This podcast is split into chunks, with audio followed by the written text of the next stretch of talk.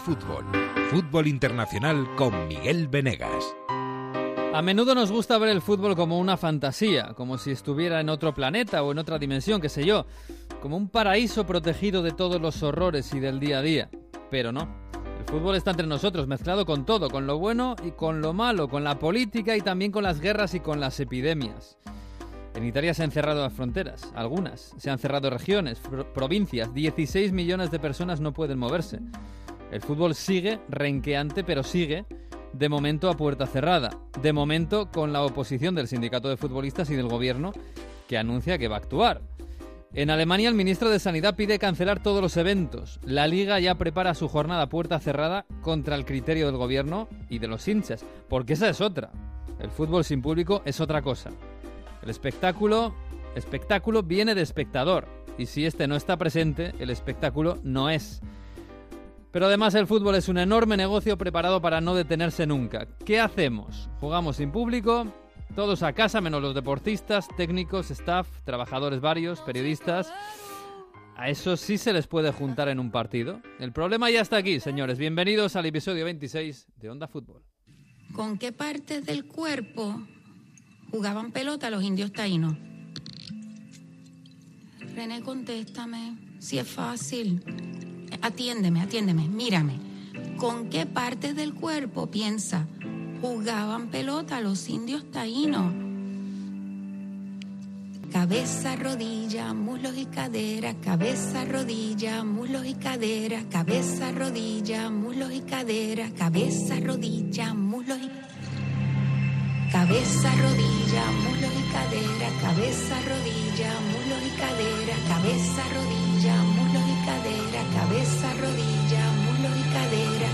cadera, cabeza, rodilla. Pues sí, tenemos un problema no solo en el fútbol, en la vida, en Europa, en el mundo, y el problema que viene a España que ya está aquí, pero bueno, se va agrandando poco a poco, donde se ha agrandado fuertemente es en Italia. Mario Gago, Turín, muy buenas. ¿Qué tal? Muy buenas. ¿Y cuánto me gusta esta canción de Residente? Sí, ¿no? Fantástica, sí, señor. Fantástica. ¿Cómo está la cosa por ahí? Bueno, tú estás en una zona no roja, digamos, en Turín. En Turín sí que hay libertad de movimiento, pero estás al ladito, a 80 kilómetros de Lombardía, donde en teoría la gente no puede marcharse, ni entrar. en Piemonte hay dos provincias de gran importancia como son Asti y Alessandria, que son grandes motores económicos, son de las zonas más ricas prácticamente del país, que, que sí son zona roja. Aquí hay mucha preocupación ya. Eh, hemos pasado no tanto del miedo, pero sí preocupación porque las autoridades y los expertos lo hacen, lo hacen llevar. Y, y no es un tema de preocupación por eh, tanto de, que cuántas vidas se pueda llevar por delante, que hemos visto que evidentemente está centrado en gente que ya tiene otras patologías y gente mayor, sino porque los sistemas sanitarios, sobre todo en la región de Lombardía, están verdaderamente colapsados. Y, estamos hablando de que eh, nos decían gente de, las, médicos de, Lombardía que apenas hay camas para, para, terapias intensivas para los pacientes que lo necesitan. Aquí se está eh, está en juego que, el sistema sanitario colapse de, mm. verdad. Y, esto lleva a que haya ya pocas bromas y que la gente eh, de verdad se empiece a tomar en serio lo de quedarse en casa, de que no se salga ni, ni, a tomar, a, ni salir de fiesta, ni echar un aperitivo. Y poco a poco la gente, de verdad que ha sido estas medidas un golpe muy duro que es... Eh, para la gente que nos está escuchando fuera en España, da igual, cerrar una región y, 16 millones mm. de, personas es algo verdaderamente serio. La gente está bastante preocupada, no sabe si va a poder ir a trabajar, si cómo van a ser los controles, cómo están siendo. Eh, es algo ya que, se están haciendo pocas bromas, por decirlo así. Mm, eh, este fin de semana ha habido fútbol a puerta cerrada, los, los partidos que quedaban de la semana anterior. Eh, sobre todo el Juve Inter, que estábamos, claro, muy pendientes y además es, lo más llamativo que, y, el foco que lanza al exterior el, fútbol italiano. Pero ni los futbolistas ni el gobierno quieren que haya fútbol. Ahora mismo solo la liga, que digamos que es la patronal del fútbol, eh, aboga por seguir jugando a puerta cerrada. Pero esto eh, va a seguir así o directamente puede cerrarse la liga italiana. Para explicar un poco el contexto, yo creo también, y, también esta preocupación, eh, los italianos con todo lo que ha pasado en el, tema de comunicación, de gobierno, instituciones deportivas y, sobre todo del fútbol, les ha hecho preocuparse todavía más, ¿no? Porque ha habido mucha sensación de improvisación, ya lo decíamos anteriores semanas, y mucha sensación de que, bueno, eh, a ver qué está pasando, ¿no? Porque se filtran eh, decretos de, gobierno que luego se proclaman a las 2 de la mañana, 2 y 20 de la mañana, se dio peconte, para explicar un poco la, gravedad del asunto, ¿no? Y, luego todo lo, la guerra que hay entre dirigentes y, y Serie A, como decías tú, ¿no? Ha llegado el momento, ha llegado el punto que el ministro del Deporte, es verdad que con bastantes contradicciones, porque el sábado por la noche el ministro del Deporte está pidiendo que los partidos se den en abierto para que la gente que esté en casa pueda verlo y así no vaya al bar. Y el día siguiente por la mañana, ya con el Parma Spal prácticamente a punto de empezar a un minuto, sale y da unas declaraciones diciendo que lo normal es que se pare el fútbol y que, los clubes de fútbol, los jugadores y todo el mundo acepte la invitación que ha hecho Giuseppe Conte de que se paren los los, eh, los, los, espectáculos deportivos, ¿no? Esto que hace que al final el partido se suspenda 75 minutos porque hay llamadas de la Liga Serie A, de los jugadores, del gobierno, y al final la Liga Serie A decide que se juega. O sea, vale más el, eh, la decisión de la Liga Serie A que la del ministro de Deporte, que es parte del gobierno. Y esto ya es asombroso y desconcertante para la población. ¿no? Sí, sí, sí. Y bueno, de ahí eh, después sale el tema de los eh, futbolistas, de la Asociación de Futbolistas presidida por Tomasi, que al principio eh, envía un borrador, luego dice que es un borrador, pero dice que pidiendo la huelga de los futbolistas para esta jornada. Sí, cuando ya habían empezado los partidos, o sea, partidos en juego y, el, y la, la AFE de allí, digamos, la Asociación de Futbolistas, pide ir a la huelga. Claro, ¿quién se lo dice a los jugadores que están jugando ya? es que... Surrealista, ¿no? Luego es verdad que sale otra versión donde dice que sí, que se va a abogar para que este martes, y esto es lo, importante, ¿no? Mm. Y, el futuro inmediato y, lo que hay que seguir, que este martes hay una reunión extraordinaria de la Federación de Fútbol Italiana donde van a estar todas las partes interesadas y donde se va, sobre todo, va a empujar de parte del gobierno y de parte de, de, los jugadores a que se pare el fútbol al menos hasta el 3 de abril, que es hasta cuando dura el decreto porque los futbolistas lo que dicen es que nosotros también estamos en riesgo y no es solo, no es el ir eh, el hecho del mero hecho de jugar, ¿no? Es que nosotros estamos viajando por toda Italia mm, y, estamos arriesgándonos al contagio. Viajes, tenemos que ir a hoteles, hoteles, efectivamente, es que todo esto, todo, todo, todo, sí, sí. Bueno, entonces el, el martes es la reunión, ¿no? El martes se va a saber algo. Yo no sé si ¿Qué se espera allí? Si se espera que, que, no haya liga, que siga puerta cerrada, que haya una pelea entre liga entre Liga A o Liga Calcio y el gobierno, lo lógico es que se pare el fútbol, porque si el gobierno y los futbolistas abogan por parar el fútbol, lo lógico es que se, pare, el fútbol hasta el día 3 de, hasta el día abril. de abril. Que son cuatro semanas prácticamente, lo que queda, un poco menos, pero bueno. Y, luego pues veremos cómo se reacciona con el calendario. Bueno, pues es un lío tremendo. ¿eh? Vamos a llamar a, el foco. Decía Mario que está en zona, que no es zona roja, que es zona de libertad de movimientos de momento, que es Turín pero en Milán no. En Milán, en teoría, la gente no puede ni entrar ni salir. Y allí está nuestro compañero de la gacheta, Filippo Conticello. Hola, Filippo, ¿qué tal? Muy buenas. Hola, hola, hola a todos de Milán. ¿Cómo estás? la zona, la zona, yo muy bien. La zona es casi roja. Ah. Técnicamente no es una zona roja, pero la gente no puede moverse, tiene que quedarse en su casa. Hay una atmósfera muy rara. Nunca he visto algo así en mi vida, porque es una ciudad fantasma, eh, la gente eh, tiene que quedarse en su casa, tiene que trabajar en su casa, no, como ha dicho, como ha dicho mi amigo Mario, no se puede mover. Eh, creo que el fútbol es solo una cosa de, un problema más grande que, que es en todo el país, porque la gente no sabe qué está pasando, no sabe cómo se va a solucionar, cuánto tiempo necesita esto para solucionarse y el fútbol no es diferente del, resto del país y si todo se para, em, pienso que se va a parar el fútbol también. Eh, Mario ha dicho que el martes hay esta reunión de la federación y creo que al final se va a tomar la decisión que, que todos quieren, pero ninguno va a tomarla. El ministro lo quiere, pero no va a tomarla. No se atreven, ¿no? No se, atreven a, no se atreven a tomar una decisión de, de, cerrar el fútbol definitivamente, ¿no? Sí, claro, ninguno, porque es algo eh, que no es popular. porque eh, es la única cosa que, que, que puede divertir un poquito la, hmm. la gente que está muy triste en su casa. Eh, vemos que va a pasar el martes, pero el problema es de, de cómo se va a, a, parar todo. Cómo se soluciona. Tenemos que esperar tres semanas y luego se, se empieza a jugar otra vez o se acaba todo y, y qué va a pasar con, eh, con la UEFA, ¿Qué va, quién va a, la Champions, quién va a la segunda, quién, qué equipo de la segunda va a, la primera, a la Serie A. Hay muchísima confusión. Bueno, es que incluso no vayas tan, tan, tan lejos, eh, Filipo. Es que el martes eh, juega el Atalanta contra el Valencia. Eh, el Atalanta es un equipo de Bérgamo, es un equipo de una zona en la que se supone que no se puede salir salvo con un permiso expreso, que ya han dicho que los equipos lo tienen, ¿no? Pero, claro, esto forma parte también del problema, ¿no? Que a lo mejor el martes dice el gobierno italiano que se para el fútbol y, sin embargo, la Champions sigue con equipos de esa misma liga. Claro, es un problema porque si tú vas a parar eh, eh, el, fútbol doméstico, decimos mm. así, pero juegas el fútbol en Europa, ¿cómo va a, explicar esto? Y el martes juega la, la, la Atalanta, pero la próxima semana juega la Juventus en casa en, Turín contra el Lyon y juega el Nápoles en Barcelona. Mm. Y si vamos a jugar esta semana, ¿y qué va a pasar con la semana que sigue? Mm. Eh, lo que te he dicho, no, no sé, porque es todo, esta confusión que hay en el fútbol italiano es la misma confusión que hay en la sociedad italiana.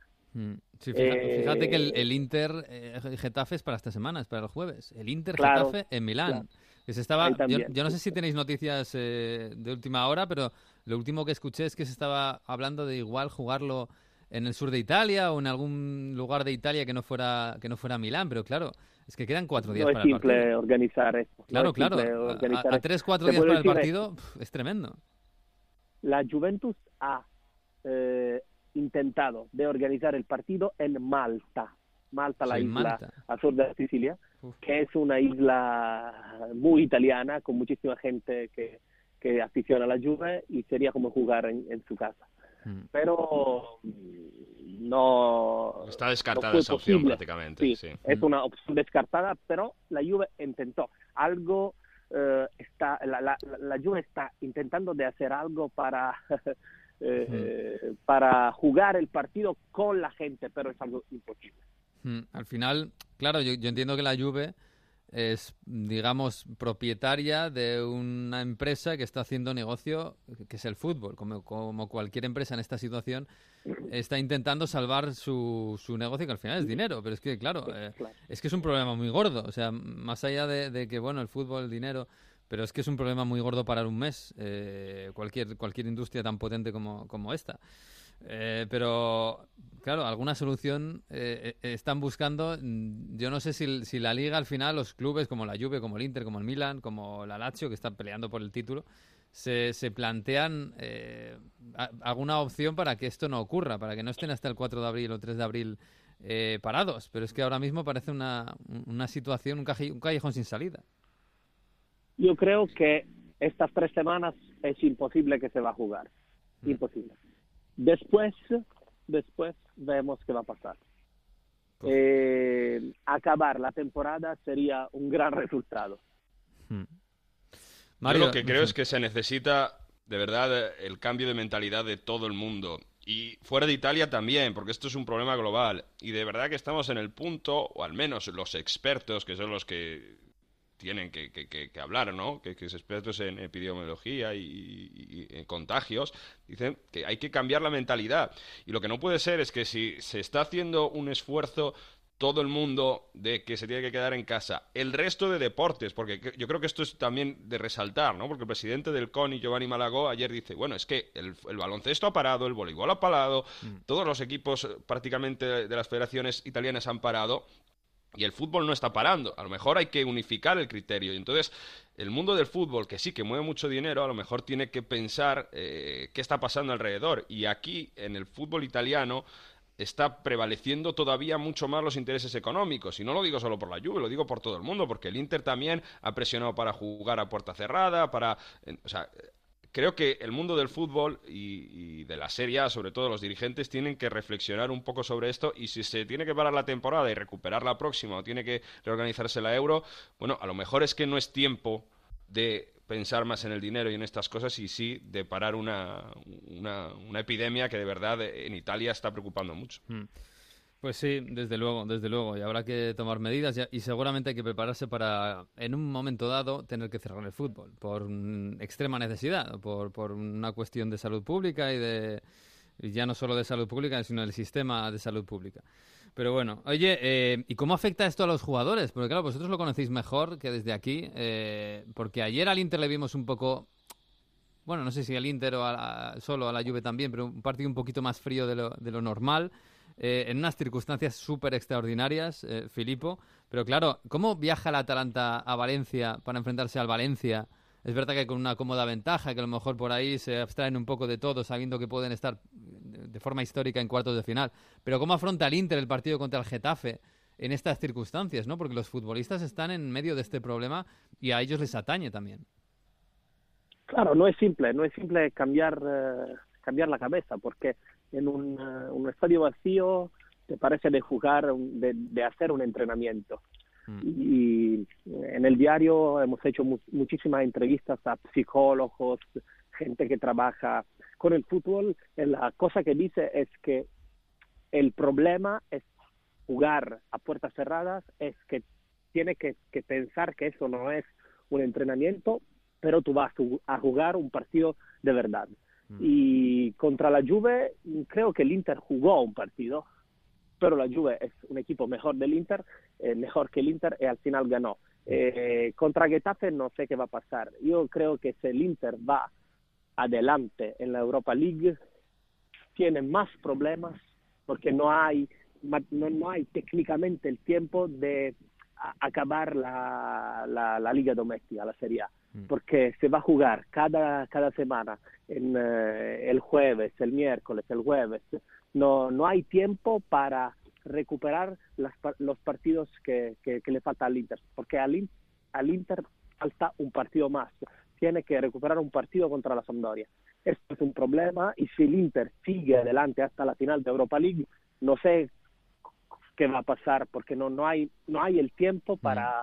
Para, solucionar esto. Sí. sí, va a haber Europa League, que, a ver qué pasa, ¿no? Para explicar un ah. poco lo que sienten los jugadores y entrenadores también, unas palabras del entrenador de, de, la SPAL y además una figura que ha representado a la selección sub-21 en Italia, o sea que y un exjugador importante como, como Di ¿no? Y, hablaba de que después del partido dice, yo es que no he visto una situación igual nunca, porque es que no, no nos sentimos seguros yendo continuando así, no nos sentimos seguros. ¿eh? Mm. Todos estamos en riesgo andando por toda Italia y así no se puede hablar de fútbol.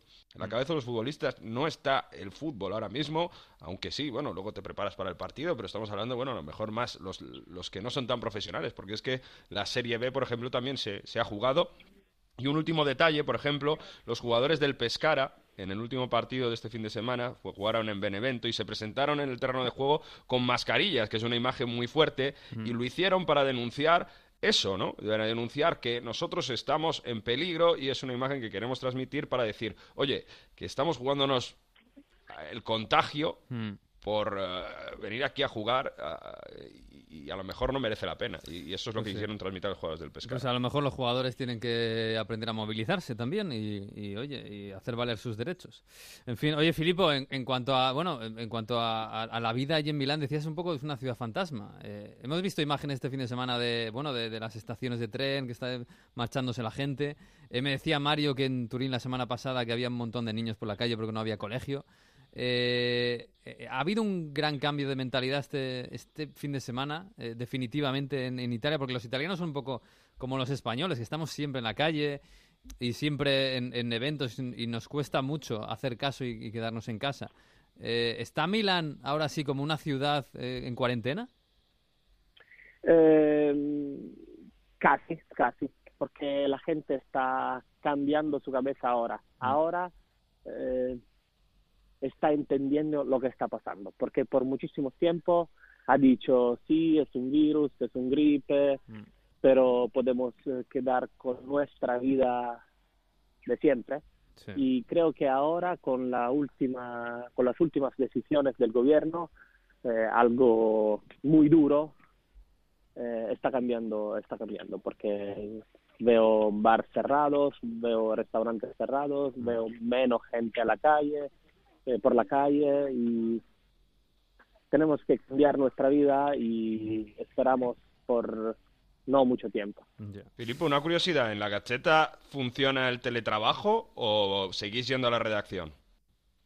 Eh, hasta ayer todos en redacción, pero ahora eh, tenemos que empezar con el teletrabajo. Mm y es la primera vez en nuestra historia y es algo nuevo y vemos que va a pasar. Eh, ahora nuestros ordenadores han, han cambiado, hay el programa para hacer esto porque no lo teníamos. La VPN, y desde hace hoy mm, toda, toda la gente está en redacción. Ahora vamos a cambiar, algunos van a hacer teletrabajo, el, la idea es de que en una semana toda la redacción trabaje desde fuera. Bueno, pues Filipo, que nada, mucho ánimo, eh, que sea lo más breve posible todo y que, bueno, que, hagamos caso a, lo que nos mandan los expertos, sobre todo la comunidad científica, y que pase cuanto antes, eh, de verdad, es lo que podemos esperar, que más allá del fútbol, que sí, nos encanta el fútbol y ojalá todo pueda volver a la normalidad y haya Champions y Europa League hasta el final y Eurocopa, pero sobre todo en lo, en lo personal, que, no pase nada allí y que se solucione cuanto antes y que podáis hacer el teletrabajo o lo que sea, la vida lo más normal posible. Así que te mandamos un abrazo desde España. Abrazo. Abrazo, Filipo, amigo. Un abrazo, Filipo. En fin, eh, Mario, que bueno, eh, de momento es lo que hay, de momento tenemos fútbol. Acaba de decir la, creo que la UEFA, que el Paris Saint Germain eh, Dortmund se va a jugar a puerta cerrada. El Paris Saint Germain no ha jugado este fin de semana, que jugaba en Estrasburgo, al ladito de Alemania. En Alemania sí se ha jugado y con público. Pero bueno, ya en Alemania esta semana no se va a jugar con público. Veremos si se juega. En principio sí, a puerta cerrada. Y esto es lo que tenemos. Eh, mañana, una, mañana Champions. Ojalá sirva para que el comportamiento de los italianos, perdón Miguel, eh, sirva para que el, resto de Europa se tome conciencia de lo que no hay que hacer y que lo que están haciendo ahora los italianos. Solo eso. Sí, desde luego. Que no, decía que mientras, de momento, aparentemente en Europa la Champions, Europa League, se va a jugar eh, en teoría el Atalanta contra el Valencia lo tiene muy fácil para pasar a cuartos de final. Y, luego veremos lo de la Europa League, en fin, y, los partidos del París-Dortmund, que va a ser una, extraña sensación ver el Parque de los Príncipes vacío en ese partido tan emocionante entre el París y el, y el Dortmund. Pero bueno, es lo que hay, es lo que hay. En fin, em, oye, perdóname porque tengo a Jesús, que tenemos a Jesús por ahí. dónde anda? Pues es que anda por ahí viajando, no sé si es para que no le pillen, por si le hacen pruebas o algo, pero no sé. Jesús, Hola, ¿qué tal? No, no dé más pistas, que como me pillen en Heathrow, verás, como sepan que soy amigo de Mario, ya verás. Uf, ya ves, ya ves. Ahora has entrado en este programa, Mario, tal, en, España que ya hay muchos contagios y, claro, estás, bueno, estás de itinerante por ahí, ¿no? Estás de tren en tren. Sí, sí, toca esta semana, toca viajar. Para que no haya pistas. preparar cositas. está bien, está bien. Oye, eh, no tenemos mucho tiempo eh, antes de que te coja la Interpol o algo. Em, Liverpool, Liverpool. Oye, eh, claro, después de, entrar en la UCI directamente, eh, después del partido del, de Liverpool contra el Atlético de Madrid, fíjate cómo cambia la vida, ¿eh? Por un, no sé si por un gol en el primer minuto de juego en un rebote dentro del área, o por cómo le maniató el Atlético de Madrid, o por las dos cosas, lógicamente. Pero bueno, el Liverpool parece que ha salido un poquito de la UBI este fin de semana y pasa a planta, ¿no? Pero la cosa está diametralmente distinta que hace un mes. Sí, no, desde luego que sí. tiene otras, otras sensaciones completamente distintas el equipo.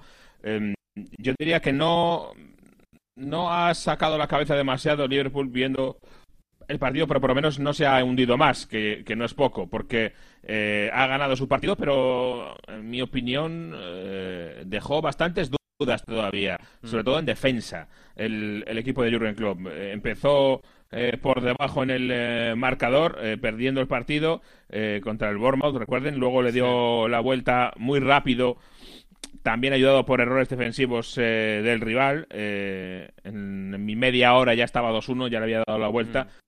pero luego la segunda parte otra vez volvieron a aparecer problemas. Hubo dos ocasiones muy, muy claras del Bournemouth. Eh, una la sacó Milner bajo palos, eh, una eh, vaselina de Fraser que se había quedado solo.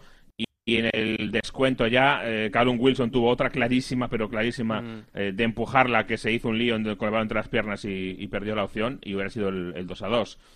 Es decir, que yo veo defensivamente a Liverpool bastante peor de lo que estaba, eh, echando mucho de menos, quien nos lo diría hace un año a Henderson, eh, o hace un año y medio a, Jordan Henderson para mí, eh, lo echa mucho de menos. Tampoco está demasiado fino Fabiño, que en la primera vuelta estaba a un nivel fenomenal. no sé, yo acabo sin verlo. Me parece que lo del otro día, a, la figura que refuerzas a Milner, y eso que jugó por la izquierda, porque Robertson tenía un pequeño problema en teoría, no le va a impedir jugar ante el Atleti pero para mí fue de lo más eh, lo que más recordaba al antiguo Liverpool a lo mejor en defensa mm. eh, fue el propio el fíjate, Milner fíjate que hablabas eh, lo decías tú no que incluso el que el compañero de, Van Dijk fuera quien fuera estaba estaba había mejorado no desde la llegada del holandés. Y claro el que comete el error es verdad que para mí hay falta. Pero bueno aunque no haya falta está lentísimo y está torpe y está mal eh, es Gómez, que, yo no sé si va a jugar contra el Atlético de Madrid, porque claro, un error así también te penaliza mucho, pero bueno, un poco son, son esas dudas que tiene Klopp, que más o menos las tiene siempre. Eh, ¿Quién es el, central que va a acompañar a Van Dijk? Eh, el centro del campo, si no está Henderson, que bueno, es duda, ¿no? Fabiño, que, que, en teoría es el que es más ancla de todos esos, tampoco está demasiado bien. Eh, bueno, y lo de Allison, que lo de Allison se supone que hay una pequeña posibilidad, pero bueno, que lo normal es que no juegue contra el Atleti, ¿no? Sí, eh, en principio Allison no va a jugar, eh, va a estar Adrián San Miguel, salvo su apresón. Mm, que lo ha hecho muy bien, por cierto, Adrián ha estado bastante bien. Sí, y como dices, em, el tema del defensa, a ver, nunca sabremos qué hubiera pasado en este partido si el Liverpool no encaja ese gol al principio en contra, en el peor momento de la temporada posiblemente. Mm. Eh, em, claro, si le pitan la falta, que para mí también era falta en ataque, a lo mejor pues eh, el partido hubiera sido un 2-0 normal y corriente y, y, hubiéramos dicho, bueno, pues Liverpool tiene mejor pinta. A lo mejor eh, eh, ese encajar un gol después de dos derrotas consecutivas, es verdad que el equipo se pasó cinco minutos temblando. Eh, es algo que no se le había visto en todo el año, o en los dos últimos años casi te diría, el equipo tan inseguro en ese momento. no Le costó recuperarse del golpe, al final, ayudado, como digo, por errores defensivos rivales, que es verdad que el Liverpool siempre los busca, pero mm. se produjeron, consiguió remontar rápidamente el partido. Hay que verlo. Yo creo que en este momento Liverpool también le va a influir mucho más de lo que pensábamos hace poco eh, eh, cómo se dan las cosas. Si, si desde el principio el partido va un poquito a favor o si se pone en mm. contra, ¿no? Que es lo que le pasó en el, en el Wanda. Sí, claro, el fútbol es así. Te, cambia, no sé, por una, casi una casualidad en un momento un partido muy importante y te cambia tu estado de ánimo, te cambia tu, bueno, cómo te van saliendo los partidos. Y son Liverpool ha sido claro. Yo fíjate que al descanso del partido de Liverpool contra el Bournemouth ya con el 2-1. Eh, fíjate que pensé, eh, incluso puede que esto le venga bien al, Liverpool, ¿no? Y, aquello de haber remontado más o menos bien, con Salah haciendo un golazo, con Mané robando y estando bastante bien. Pero claro, es verdad lo que decías, es que acaba el partido sufriendo tanto que mm, yo pensando en el Atlético de Madrid, me, me, resulta complicado, ¿eh? Incluso que el Liverpool le remonte a la ley. No, no, a ver, que, nadie me malinterprete. Eh, no, digo que sea imposible que el Liverpool le remonte al Atlético de Madrid. Pero me parece que el Atlético de Madrid, eh, defendiendo como suele defender, a este Liverpool le está faltando gol, le está faltando brillantez arriba y, incluso puede encajar goles con más facilidad que hace un mes, que tampoco ha pasado tanto tiempo, ¿no? Pero ahora mismo la, eliminatoria, si no al 50, vamos, el, favorito para mí ahora mismo es el Atlético de Madrid, ¿eh? Yo no sé si favorito, pero sí es verdad una cosa que es que eh, del Atlético de Madrid sabemos más o menos qué vamos qué esperar y sabemos más o menos cómo va a ser su partido. Eh, tenemos una idea bastante eh, acertada. Y de Liverpool no. Eh, yo creo que es que todo depende de qué Liverpool vayamos a ver. Mm. Si vemos el Liverpool que veíamos hasta hace 20 días, eh, yo creo que ese equipo es claro favorito. Si vemos este Liverpool un poco más dubitativo, eh, no. Por, por, lo tanto, yo creo que va a ser muy importante y seguro que por ahí también lo, tendrá en cuenta Simeone. Mm. cómo vaya desarrollándose el partido, va a ser una noche muy especial. todo el también. Anfield va a estar ahí y eso le va a dar un, un punto extra. yo creo que el equipo, el Liverpool, además del tema defensivo, sí ha mejorado en ataque. No está al nivel que, estaba a lo mejor, pero sí aquí ha mejorado. Y también creo que el mejor partido que hizo Liverpool en este, desde el parón invernal fue precisamente el partido ante el, ante el Atleti en, Madrid, aunque lo haya perdido. Para mí fue el mejor partido que hizo Liverpool.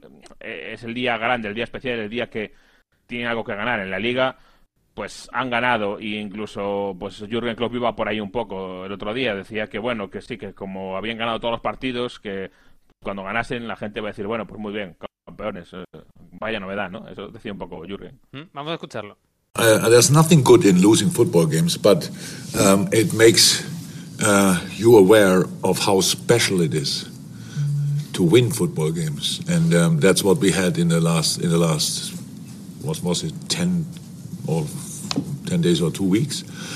If it will happen, it will feel really special. If it will happen.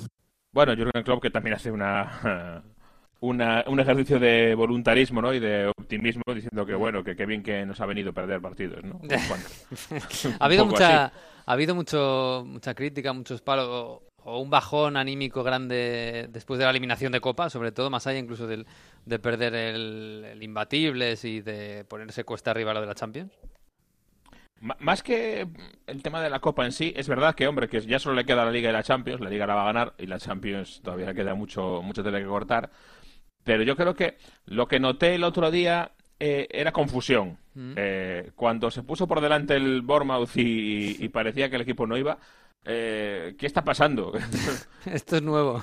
Claro, eh, este no es nuestro Liverpool, porque nos, lo han cambiado, ¿no? Yo, yo, noté un poco de confusión en ese momento. Mm. No estaba tan, eh, tan detrás empujando el equipo Anfield, no, por, no porque les pitaran, sino porque eso, porque había una confusión de decir, ¿qué demonios pasa? Mm. Y, el equipo ahí yo creo que fue un poco afortunado y, siguió trabajando, por supuesto, y, siguió presionando al rival, pero de en ese momento tener un, un par de errores del rival para poder remontar pronto, porque por ahí se levantó y se normalizó la cosa. Eh, yo sigo pensando en ataque, el equipo sí está algo mejor, sí, sí lo veo mejor, en defensa todavía no lo, no lo hemos visto bien.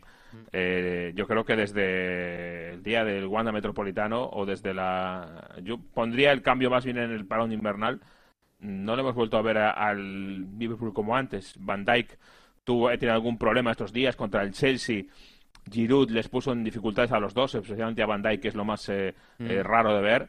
Y bueno, eh, vamos a ver cómo evoluciona esto de aquí al, próximo partido. Mm, pues mira cómo cambia el fútbol, este maravilloso deporte. Nadie pensaba que el Atleti pudiera eliminar al Liverpool y ahora está con una gran ventaja, una ventaja muy, muy, muy bonita para jugar en, en Anfield. Por cierto, el Liverpool, que el fin de semana ya puede ser campeón. Sí, es una carambola rara, pero puede pasar. El City tiene que jugar dos partidos esta semana. El aplazado que tiene ante el Arsenal eh, se juega el miércoles y después el eh, sábado juega eh, su partido normal de la jornada de liga en casa ante el Barley.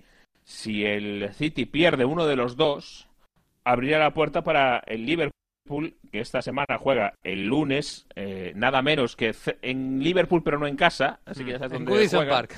en Goodison Park ante el Everton, podría ganar la liga ya. O sea que ya estamos en territorio de ver oh. cuándo, de, ver cuándo es y en cuenta atrás. Uh, y todo porque el City ha perdido el derby, claro, porque ayer hubo derby, hubo derby de Manchester, claro, estaba pensando yo, nadie esperaba que el United le ganara al City. Hombre, tampoco es ninguna barbaridad, entre otras cosas porque el City ganó en el United ya ganó en el Etihad. Eh, pero bueno, nos dejó un partido, eh, para mí sobre todo muy igualado y que, y que al final decidieron los porteros fundamentalmente. Para sorpresa, eso sí, lo de Ederson, yo no sé si es un bajón grande, pero Ederson cometió tres errores graves, ¿eh? Sí, parece que estamos en el momento de eh, el virus de los porteros en la Premier League, ¿eh? porque todos los porteros buenos que tiene la Premier League han ido cayendo. Por cierto, bueno, Kepa por lo menos eh, parece que ha recuperado su sitio, al menos momentáneamente. Vamos a ver, no sé si esto es una historia acabada o no, pero por lo menos Kepa está jugando y eso es una mm. buena noticia. No, y además que lo ha hecho bien, ¿eh? porque se ganó el puesto con las paradas entre semana eh, contra Liverpool precisamente y este fin de semana ya contra el Everton. Eh, bueno, es verdad que el, Chelsea jugó tan bien que no hizo falta, pero vamos, que ha sido bastante solvente. Sí, y luego en el derby de Manchester, a ver, yo veía con cierta posibilidad que, ganara el United.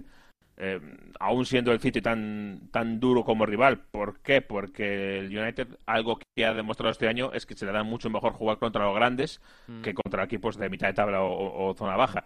Y además, hay que reconocer que el fichaje de invierno del United ha dado absolutamente en el clavo, hmm. porque es justo el futbolista que necesitaba el equipo para la posición, para el rol que tenía eh, más eh, desguarnecida y además un futbolista que ha llegado enchufado y, dando asistencias y marcando goles y haciéndolo muy bien y creando mucho juego, que es sobre todo lo que le hacía falta a este United de, sí. Solskjaer. Sí, sí, absolutamente. Bruno Fernández es un, un, jugador que le ha cambiado la cara a este equipo y además, claro, también en, momentos puntuales como el de ayer, la falta y todas las jugadas a balón parado se está notando. Está teniendo gol, está manejando el equipo.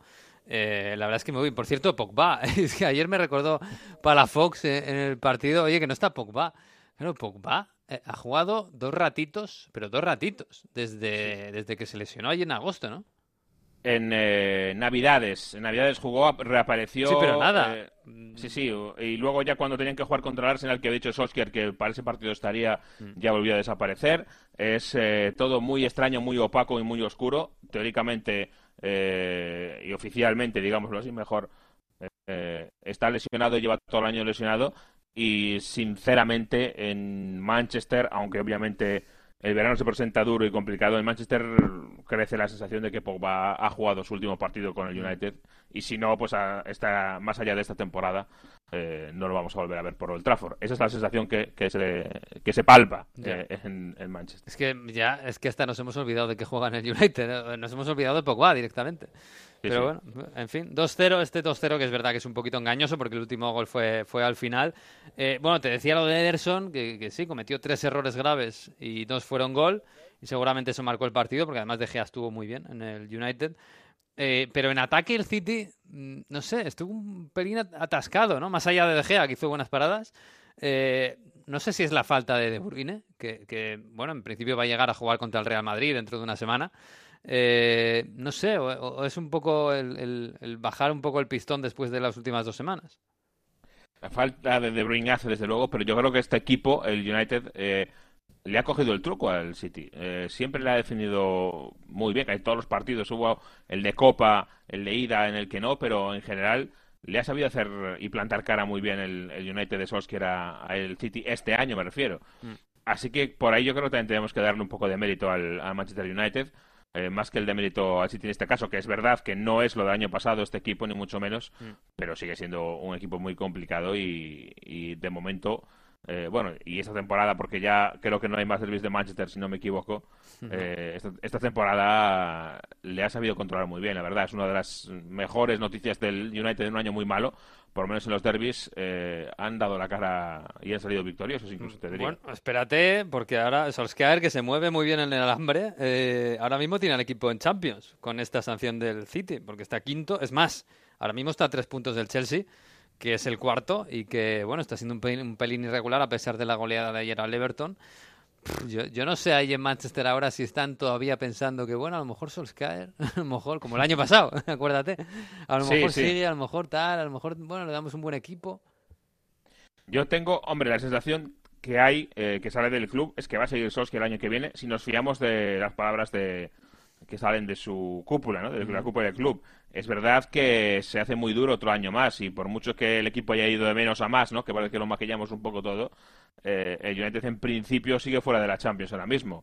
A lo mejor eh, la, sanción del City le ayuda, a lo mejor eh, se despeña el Chelsea, que ya parece un poquito menos probable que antes. Incluso te diría que el puesto del Leicester en Champions empieza a estar en discusión también, porque es verdad que no está en el mejor de los momentos el equipo de, eh, de Brendan Rodgers que, ha bajado su forma en este 2020 claramente y hay cinco puntos entre el tercero el Leicester y el quinto mm, el United. Bueno, eh, podría ser por ahí la cosa, pero bueno, eh, en cualquier caso no está el pescado vendido y por abajo viene ya perdiendo un poquito más de, de fuelle eh, otros equipos, Wolverhampton, Sheffield, el Tottenham parece que, se estanca un poco. El Arsenal viene en ascenso, pero está muy lejos, le va a costar llegar. Bueno, todavía yo creo que la pelea por el top 4 o top 5 ya veremos, todavía no está ni mucho menos decidida. ¿eh? Sí, sí, desde luego. Y esa sanción del City abre, si se confirma, si no hay cautelar o alguna cosa así, abre, abre una batalla preciosa eh, por la quinta plaza que da acceso a, daría acceso a Champions. Con ahí United, Wolverhampton, el Sheffield United, como dices, es que el Sheffield United tiene un partido menos, si lo gana está a quinto. o sea que claro, sí, sí. estaría, estaría precioso. Bueno, bueno, vamos a ver. Oye, el, em, el, lo del Tottenham contra el Leipzig, ¿cómo está la cosa? Porque yo Pues, creo que eh, pinta, no tan chungo como el Chelsea, pero pinta mal, ¿eh? Sí, eh, pinta mal porque el equipo no acaba de convencer demasiado. Es decir, eh, no es que haya tenido tan malos partidos, pero eh, lleva un punto en tres partidos. En los Mm. tres últimos perdió contra el Chelsea, recuerdo, perdió contra el Wolverhampton en casa, empató contra el Barley ahora. Mm. Eh, da la sensación de que el equipo vuelve a estar un poco perdido, vuelve a ser lo del principio de temporada, sin ya Poquetino, y no ofrece tanta confianza para remontar una eliminatoria. Obviamente, luego ya veremos lo que pasa, pero es verdad que de los cuatro eh, ingleses en, en- en la Champions es el que menos, eh, en principio, garantía da. Ya, bueno, te apunto aquí. Mm, Tottenham Leipzig pasa el Leipzig, te apunto, ¿vale? Apunta, apunta. Ahí, sin paños calientes. Bueno, Luego ya veremos. bueno pues nada, pues eh, que- tengas buen viaje y no sé, que, que esté todo bien, que no te, no sé, que la temperatura bien, ¿no? Bien, yo bien, yo bien. Si me están escuchando los agentes de aduana de Heathrow, que sepan Mm. que yo me encuentro como un roble, estupendamente. Oye, ahora hablando, ahora hablando en serio, eh, porque hay eh, protocolos ya, bueno, en Alemania están ya empezando a pensar que, que se van a suspender los partidos. En Inglaterra hay algún protocolo previsto, si, si empieza a aumentar un poquito el, los contagios, que hay, pero no tantos. Sí, ha habido, ha habido ya reuniones eh, para planear qué pasará si esto, como parece que puede pasar, obviamente eh, sigue escalándose la situación, sigue poniéndose cada vez peor y hay que tomar algún tipo de medida. En principio, eh, la idea que se tiene, la primera idea es no cancelar partidos, sino jugarlos a puerta cerrada si se da el caso. Eh, o- obviamente esto a, a los aficionados no les hace ninguna gracia, pero eh, claro, es que la alternativa, piénsalo, eh, sería cancelar la liga, Sí. no, no cancelarla y por tanto decirle a Liverpool, oiga usted, mm, sigue sin ganar ninguna liga, ninguna Premier League. Eh, esto que hemos hecho era de prueba, no vale. Entonces, es Bueno, a lo mejor habría duro. una alternativa, quiero decir, para que no fuera injusto, porque al final el Liverpool ha- se ha ganado la liga, sino pararla, ¿no? Y luego seguirla, a lo mejor cuando acabe esto, si es, ya- aunque sea en septiembre o cuando sea, y luego, claro, porque no vas a anular lo que ha pasado hasta ahora, o a lo Claro. mejor darle el título si no se puede jugar lo que quede, ¿no? No, es que yo creo que por normativa, No se que puede. encuentren algún tipo de, de, de vericueto legal, no se puede. Mm. Eh, por normativa de la Premier League, si esto no se acaba, mm, no se ha acabado y no hay campeón. Eh, por mucho que este- en este caso esté clarísimo quién va a ser el campeón.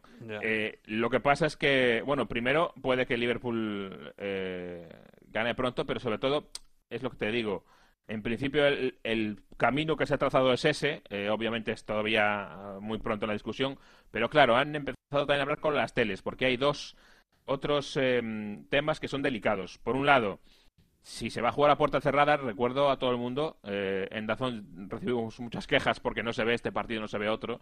Eh, en España yo recuerdo que es que se ven menos aún en Reino Unido. En Reino Unido Sí. Ningún partido del sábado a las 3 de la tarde se ve por la televisión, nadie lo puede ver. Sí, horario Y- protegido. Y son la mayoría, cada jornada la mayoría de los partidos están a esa hora. Es el horario protegido que no se puede ver, entonces eh, la idea era levantar de alguna forma ese, eh, eh, esa ley que hay, ese veto, Mm. para que se pudieran ver todos los partidos y si no puedes ir a, a ver a tu equipo al Verlo campo, por lo menos sí. puedes verlo en casa. Claro, aquí hay otra discusión interesante, que es por dónde se vería esos, esos partidos. Hay que pagar, Porque, claro, porque en Inglaterra la Premier es completamente de pago, como en España. Si hay mucha gente que no puede ir a ver el- a su equipo al campo y acaba viendo muchísima gente en los pubs para ver los partidos en la tele de pago, a lo mejor lo estamos haciendo peor. Es, es- es peor tener pubs atestados de gente viendo el partido que, que en un estadio. Mm. Entonces, ahí hay otra, otra duda, otro problema. ¿Qué hacemos? ¿Lo ponemos por la BBC? Eh, ¿Y quién paga eso? ¿Quién compensa a Sky, a BT? Eh, Claro. ¿La BBC pagaría por esos partidos? Porque son partidos que no están vendidos. No sé. Es eh, muy delicado y ha habido ya reuniones al máximo nivel. Y vamos a ver qué es lo que sucede. Pero el gobierno está hablando con la Premier League, está hablando con eh, los operadores televisivos. Y es la verdad es que es un problema de, solución muy complicada, ¿eh? porque no se encuentra una, un camino tan claro. Ya ves. Uf, pues que no, que no pase, que no llegue. en fin, tú, ah, tú cruza el... Tú llega al aeropuerto rápido, no sea que luego no te dejen volver, ¿eh? Eso sí, mejor. Bueno, un abrazo, Jesús. Un abrazo. Ciao. Italia sì, Italia no, Italia boom. La strage impunita, puoi dir di sì, puoi dir di no. Ma questa è la vita, prepariamoci un caffè, non rechiamoci al caffè. C'è un comando che ci aspetta per assassinarci un po'. Comando sí. Bueno, no sé si es ponerle un poco de una sonrisa al mal tiempo, Mario. que- Pero bueno, esto es muy italiano para bien, ¿no? Esto es Elio en la historia tese, Elio y las historias tensas, y es un clásico de la música italiana, es muy famoso. Y esta canción es un ejemplo de lo que ha pasado este fin de semana con el fútbol y en general, porque es una canción muy crítica con el eh, italiano, ¿no? Es una canción que sale después del Tangentopoli, de todas las tragedias, de los la corrupción que hubo en Italia y habla un poco de la, lo, cómo los italianos, eh, bueno, de la corrupción, de que son todos, hablan mucho los italianos, hacen muchas proclamas, pero al final cada uno mira sus intereses y su metro cuadrado, ¿no? Y es lo que dice, bueno, Italia sí, Italia no, a mí no me toquéis lo mío. Es un poco lo que está pasando con la Liga Serie. Ah. Viva il crogiuolo di Panze, quanti problemi risolvi. Pues sí, Italia es un poquito así. También España es un poquito así, ¿eh? Tampoco podemos mirar mucho a nadie por encima del hombro. Eh, a ver qué pasa ahora con esta crisis, madre mía. Pero, pero sí, bueno, de momento en Italia vamos a lo deportivo porque ha habido fútbol este fin de semana. Y no poco. Eh, bueno, hablábamos un poco fuera de antena, Mario, de que igual si no hubiera habido el Juve Inter de por medio no se hubiera jugado nada. Pero se ha jugado. Y se ha jugado el Juve Inter, que yo creo que lo que hace es dejar al Inter casi, casi, casi fuera de la pelea por el título. Y más allá de este contexto extraño, con ese estadio vacío, después de que el Inter llevaba dos semanas sin jugar Serie A, lo que le ha podido pesar a nivel competitivo, y que la Juve el último partido que jugase fue esa derrota el Lyon en Champions League, donde la imagen fue pésima, bueno, lo más destacado de- del partido obviamente es como pareció ser un equipo de Sarri, igual que en eh, el partido de la primera vuelta, donde vimos una de las mejores Juves de toda la temporada. En esta ocasión hemos visto una Juve que se parece un poco a lo que quiere Sarri, una presión alta, un equipo que jugaba, y eso a pesar de que no estaba Pianis, no fue titular Pianis, jugó Bentancur en, la Regia, en el centro del campo, lo hizo bastante bien el uruguayo, y, vimos a, una Juventus sobre todo capaz de, bueno, en los partidos importantes, saber lo que hay que hacer. Y eso es importante. Y, sobre todo ya con el 1-0, ¿no? Porque es verdad que eh, la, la, la Juve fue poco poco mejor en el partido, que, que luego la- al final del primer tiempo no es tan dominante, pero al inicio del segundo tiempo aparece con esa jugada dentro del área, con uh, Matuidi apareciendo, lleva tiempo Matuidi no siendo determinante, lo hizo muy bien, y bueno, ya aparece Ramsey que, que se aprovecha de un, de un rechazo. Importante lo de Ramsey, ¿eh? porque íbamos diciendo, no está siendo regular en esta Juve, bueno, dos jornadas consecutivas marcando, porque antes del parón, en, eh, en eh, Ferrara contra la Spal también marca y parece que poco a poco es uno de esos jugadores que sí que ha entendido lo que quiere lo que quiere Sarri y ahí llegando se aprovecha. Luego a partir de ahí el Inter baja muchísimo, no le cae como un mazazo el gol, no, no hay reacción, ni siquiera con la salida de Eriksen, que no se encuentra en el 3-5-2. De momento, Conte no le está logrando que se adapte al sistema de juego. Y llega ese 2-0 con una obra de arte de Dybala, porque el, el- el quiebro, esa, esa manera fantástica que tiene de recortar a los rivales, hace pensar que, bueno, no se sabe cómo Dybala no fue titular en ese partido, pero Dybala está, de nuevo, lo digamos diciendo, es el mejor de la Juve, ¿no? Yo creo que no hay duda de esto. Sí, el mejor de la temporada, cuando parecía que se marchaba, ¿eh? parecía que no tenía sitio con la llegada de Cristiano. Eh, sí, el, el- bueno, la Juve eh, ha sido superior al Inter en los otros partidos. Hay que recordar que cuando mejor llegaba el Inter, eh, llegó la, la Juve a San Siro y ganó, y ganó bien. Y ayer ganó, yo creo que dando un golpe encima de la mesa contra un Inter que, eh, incluso, no, sé si personalizándolo en la figura de Lukaku, ayer Lukaku está fuera, está, no aparece prácticamente, es sustituido en la segunda parte. No sé si es un poco el símbolo de este Inter que parece que se nos está apagando un poquito a final de temporada. Todavía le queda, ¿eh? Bueno, le queda o no. Pero no sé, es- está, está decayendo el Inter, no sé si cuando menos lo esperábamos. No, no hizo ni un tiro Lukaku ayer y yo creo que fue, sí, el peor del Inter. Es verdad que, hay poco de que destacar. ¿eh?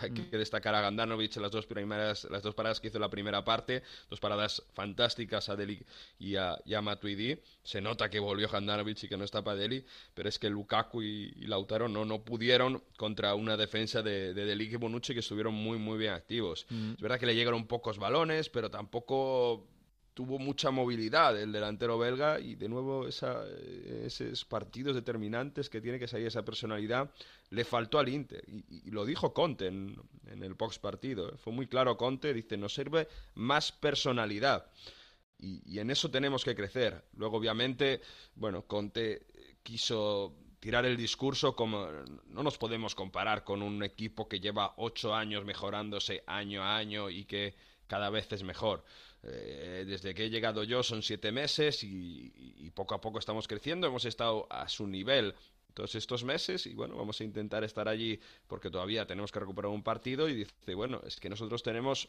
seis puntos de diferencia si ganamos contra la Sandoria con la Juve, que son los partidos que hemos perdido directamente contra ellos, el de San Siro y este. Y ahí se ve la diferencia también de plantilla, que Conte se ha quejado mucho también por la plantilla, pero bueno, le han reforzado con Eriksen el, mercado de invierno, ¿no? Y con Jan y, con, eh, y con jugadores con Moses, como, como había pedido él. Y, bueno, el, el, tema es que el Inter en, estos partidos clave, ya lo dijimos contra la Lazio, ¿no? No logra sacar esa personalidad, no logra sacar esa, esa, esa capacidad de, gestionar los partidos. Otras veces, incluso lo habíamos visto cuando se había puesto por delante, como les, temblaban las piernas y, la acaban remontando, ¿no? Pero esta vez, eh, volviendo a ese 1-0, de verdad que, les mata y, sobre todo... Yo no sé si, si, fue el tema del, coronavirus o el contexto del partido, pero es que el Inter no, no, no fue nada parecido a lo que hemos visto esta temporada. Hmm. El Inter es un equipo que es de Conte en esta temporada que se basa su ir al 100% de intensidad, presionar arriba, ir muy físico y agredir al, rival sobre el punto de vista de la superioridad física y de, cubrir más espacio que el rival. Ayer la Juve fue más intensa que el Inter. Hmm. Y esto es precisamente lo que veníamos criticando a, que lo, a que estaba pasando en la Juve en los partidos contra el Napoli, contra el Verona y contra el Lyon, que faltaba esa velocidad, esa agresividad, que Sarri no lograba dar o, empujar a sus jugadores a que diesen un paso más. Ayer fue al revés y, Sarri gana el partido, gana a Conte en ese sentido y luego también con los cambios, ¿no? Teniéndose a Dybala en el banquillo, sacándolo en la segunda parte que lo acaba de reventar al Inter. Bueno, vamos a escuchar a Conte después del partido, che stava un pochino, sì, alicaído. Sì, ma eh, Beppe, innanzitutto iniziamo, iniziamo col dire che eh, stiamo parlando di una squadra che in otto anni è andata migliorando di anno in anno e quindi ha sempre aggiunto giocatori di grandissima qualità, a, di grandissimo spessore, anche con palmarès importanti e vittorie importanti. Non dimentichiamo che noi abbiamo, tra virgolette, iniziato un percorso, uh, almeno col sottoscritto, da, da, da, da, otto, da sette mesi. Eh. Pues sí, ¿no? Que en siete meses no se puede hacer el trabajo que ha hecho la Juve en ocho años, que también es verdad, ¿no? Eh, lo que pasa es que, bueno, el Inter estaba llegaba para eso. Y, y, es verdad que a sus aficionados les había ilusionado mucho los primeros meses cuando era líder y cuando parecía un equipo, bueno, casi a la altura de, la Juventus. No sé si, bueno, habrá que esperar a que haya pues eh, nuevos fichajes este verano, un poquito más de tiempo, el esquema de Conte, la forma de trabajar de Conte, no lo sé, o, simplemente que la Juve decaiga un poco. Eh, Conte decía eso, ¿no? Un poco, ¿no? De que la Juve en estos ocho años ha ido comprando jugadores de, calidad, con palmarés, jugadores como Cristiano Ronaldo, mm. nosotros en siete meses, poco a poco. El tema es que ahora el Inter no es que se quede solo a momentáneamente a nueve puntos de la Juve, es que también está momentáneamente a ocho puntos de la, Lazio, mm. que no ha jugado este fin de semana porque ya jugó el fin de semana pasado y, en este sentido, bueno, eh, a ver cómo, cómo logran reaccionar. Tiene la Europa League en medio, vamos a ver si se juega todo. Hay un, hay verdad... hay un protocolo de qué pasa si no se juega nada de la liga de aquí a verano. Tenemos tres opciones de lo que puede pasar y ninguna de las tres, eh, bueno, son muy, muy normales, ¿no? Una es que si se para de aquí hasta el 3 de abril y, no se juega más, o suspender directamente el campeonato y que bueno, que todos los equipos acaben hasta la jornada que estamos. Estamos, o sea que sería campeón la Juve, con un punto sobre el Lazio. Mm. Y de verdad que es un escenario que está sobre la mesa, acabar la jornada, la, la, Liga la jornada O sea, no se recuperaría, por ejemplo, en septiembre. Eh, seguir donde estábamos y luego hacer una liga más, más corta o algo así. Esto sería un escenario. El segundo escenario tendría que contar con la colaboración de la UEFA, porque sería que este verano no hubiese Eurocopa,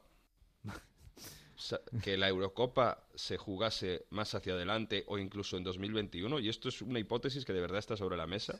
Así se podría jugar en verano lo que falta de campeonato y veremos a ver si las competiciones europeas. Y lo siguiente es, eh, bueno, que si hay Eurocopa, que se juegue hasta las jornadas que quedan y, sí, como tú dices, eh, adelantar, eh, jugar en verano las, las, jornadas o en agosto las jornadas que quedan antes de que empiece el próximo campeonato. Algo que parece que va a pasar ya con la Copa Italia porque a día de hoy si Juve e Inter van hacia adelante en competiciones UEFA no hay no hay fechas. No, hay, fechas para jugar las semifinales de vuelta, mm. Juve Milan y Napoli Inter. bueno, es, un escenario bastante complicado y, y la, la, situación preocupante que hay con, todas las medidas, de verdad que eh, si se para el fútbol, que es lo más, eh, como hemos hablado con Filipe, es lo más, probable, que suceda, eh, se está yendo a que se va a cambiar absolutamente todo el calendario del fútbol como lo conocemos. Y, mm. y, veremos porque si se para el fútbol en Italia, si los casos continúan en el resto de países de la Unión Europea, lo normal es que la UEFA pare las competiciones también y que se pare el fútbol. Sí, sí, sí. y mientras siga extendiéndose, desde luego pasará en otros países, está claro, en otros países de, Europa. Bueno, pues en fin, esto es lo que ha pasado este fin de semana, eh, más allá de lo del Parma la Spal, eh, más allá de que el Milan ha perdido en casa otra vez contra el Genoa. Dando muy mala imagen. Dando muy mala imagen. Milan del, inicio de A pesar del gol de Ibrahimovic, que no ha mejorado el equipo, la verdad. Eh, sí que ha dado más intensidad, sobre todo cuando llegó, y sí que le ha, dado otro carácter. Y por ejemplo, hablábamos que ha servido para reactivar a Revich, y, es un jugador que no estaba contando nada, y luego con Ibra parece que bueno, le ha, motivado y le ha hecho servido para, para marcar goles. Pero también no se entiende si por el contexto o por qué el Milan que sale en campo contra el Genoa es que no tiene ni, ni agresividad, ni, ni, Es verdad que tiene alguna ocasión, pero no, no, tiene ese carácter de que, le había servido para superar los partidos anteriormente, ¿no? Entonces se ve... Es que pasó también en otros partidos de la Serie A, ¿no? Si, si alguien tuvo la ocasión de ver el Sampdoria-Verona...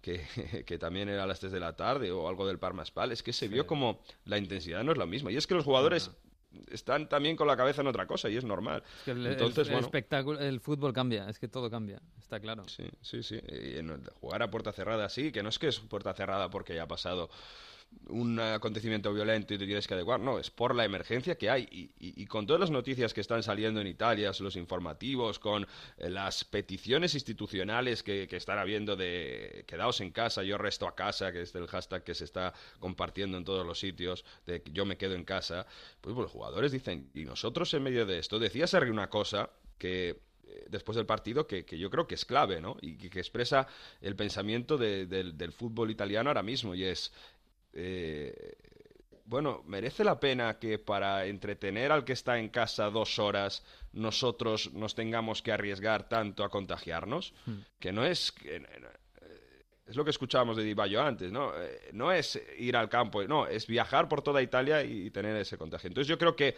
los partidos hay que analizarlos también, los que hemos visto este, esta semana en ese contexto, y ahí se explica también hmm. cómo probablemente como en el como el Milan, bueno, se vio mucho más apático que de costumbre, pero bueno, vamos a ver qué pasa. Sí, eso está afectando, desde luego esto el fútbol no está en una burbuja, está claro.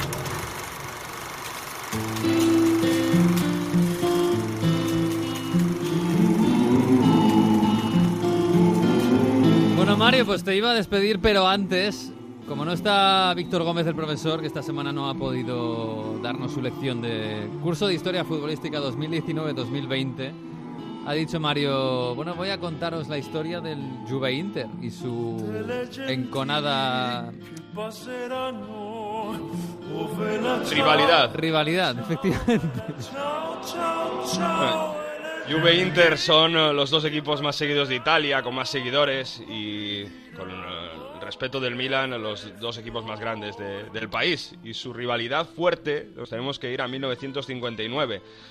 En ese eh, partido la Juventus estaba 1-0 por delante, ganaba con un gol de John Charles la primera mitad y en el minuto 41 hay una discusión tal que el árbitro Consetto Lovelo estaba rodeado por jugadores del Inter, pero en el intento de separar a todo el mundo, alza el brazo y da involuntariamente un puñetazo a uno de los jugadores, a Invernizzi. Bueno, el jugador queda prácticamente atontado en ese, en ese contexto y se tiene que salir en los últimos minutos del primer tiempo. Juega la segunda parte, pero al final del partido cae desmayado después del golpe del puñetazo que recibe. La Juventus gana el partido 1-0 y el Inter después de eso pide repetir el partido porque considera que la lesión de Ibernizzi se debía al árbitro y que había estado condicionado todo el partido. Obviamente el resultado al final no acaba cambiando y los Nerazzurri empiezan ya a protestar por todo lo que había sucedido. Pero esto no es nada con lo que sucedería la temporada siguiente, 1961. Los dos equipos se encuentran en Turín con la Juve más 3 sobre el Milan y más 4 puntos sobre el Inter. El estadio estaba tan lleno en aquella época que hay una invasión de campo y se tiene que suspender el partido a los 31 minutos de juego porque los jugadores se ven que eh, con la invasión de campo corren peligro. Bueno, el juez, la federación en ese contexto da el partido como perdido a la Juventus por no respetar las reglas de seguridad 2-0 para el Inter. ¿Qué pasa? La Juventus exige la repetición del partido porque dicen que nosotros no hemos vendido más billetes de lo normal.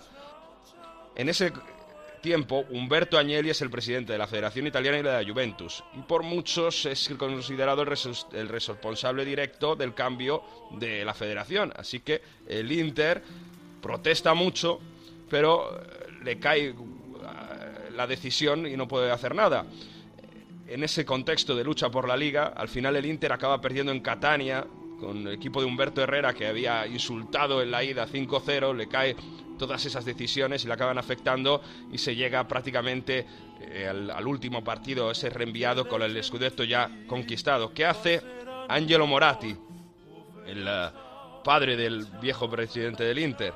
Bueno, pues manda al Inter Primavera a jugar con la Juventus con el Scudetto ya conquistado como, como falta de respeto, como que han adulterado el campeonato. Al final la Juve acaba ganando 9-1 con goles de Omar Sibori y es el origen de esa rivalidad, donde el Inter siempre protesta porque la Juve ha tenido el control, donde le han cambiado partidos, donde le han suspendido partidos y la Juve demuestra que siempre han acabado ganando. Ay, la lucha por el poder, la lucha por el poder en el fútbol y en Italia. Hoy ha estado bien, ¿eh? ha sido un buen alumno del profesor Mario. O sea que te, vamos a dar a poco aprendemos. Sí, le voy a dar eh, un aprobado, ¿no? Le voy a decir a, Víctor que te ponga un aprobado, por lo menos pero podemos mejorar. Hay mucho tiempo para estudiar cuando nos quedamos en casa. Eso te iba a decir. Un abrazo y quédate en casa, ¿eh? No salgas. A leer mucho y a ver muchas películas, documentales. Sí, señor. Cuídate, un abrazo. Un abrazo. Chao. Pues ahora sí, nos vamos, señores, hasta la semana que viene. Ya saben, el próximo lunes a partir de la una de la tarde en Onda 0.es y en todas las redes estará colgado el episodio 27 de Onda Fútbol. Esperemos que haya todo el fútbol posible y que haya toda la salud posible, por supuesto. Disfruten de la semana, disfruten del fútbol y adiós.